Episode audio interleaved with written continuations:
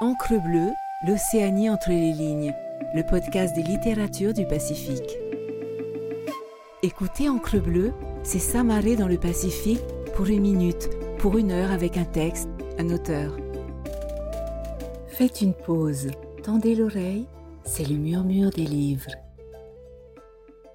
Extrait de Journal marquisien 1799-1806, publié chez Hayrepo, lu par Heirani Soter.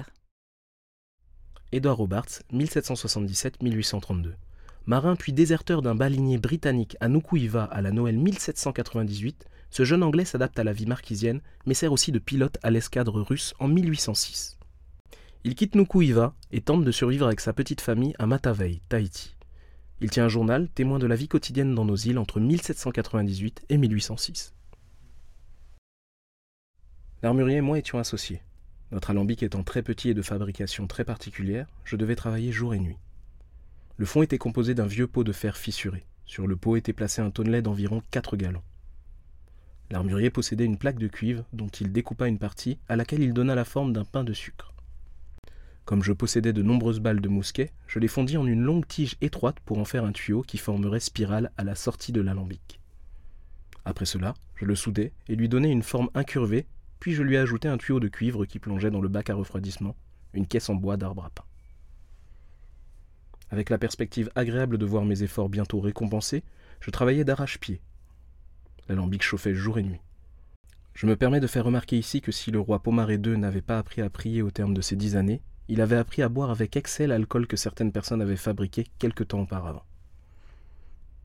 Quelques jours après le début de nos opérations de distillation, le roi envoya acquérir du rhum, une boisson que je produisais non pas à partir de canne à sucre, mais à partir de la racine de ti.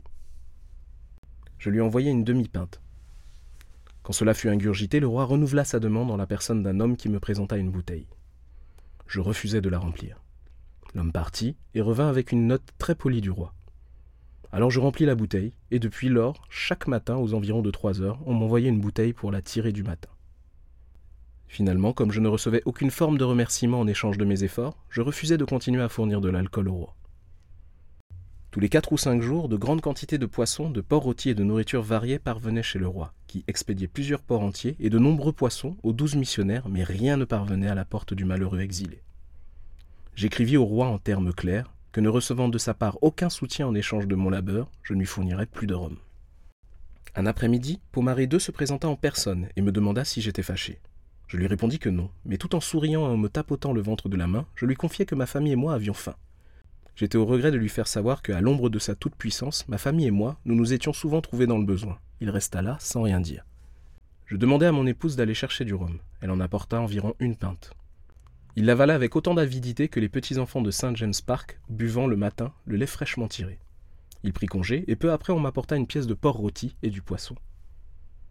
Après la visite du roi, sa mère, la reine Itia, et son beau-père, Tenania, le second mari de Itia et chef de Huahine, avaient pris l'habitude de venir chez nous. Ils étaient aux petits soins pour mon épouse, dont ils avaient l'intention d'obtenir de l'alcool de ti.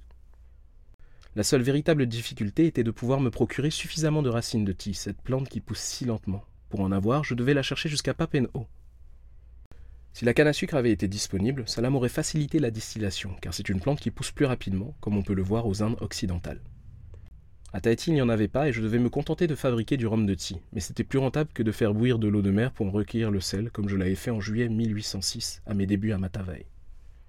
J'avais dû emprunter leur chaudière à sel aux missionnaires, et avec l'autorisation de Pomaré, j'avais pu accumuler assez de bois pour récolter 100 livres de sel afin de conserver la viande de porc qui était expédiée à la Nouvelle-Galles du Sud, à Sydney.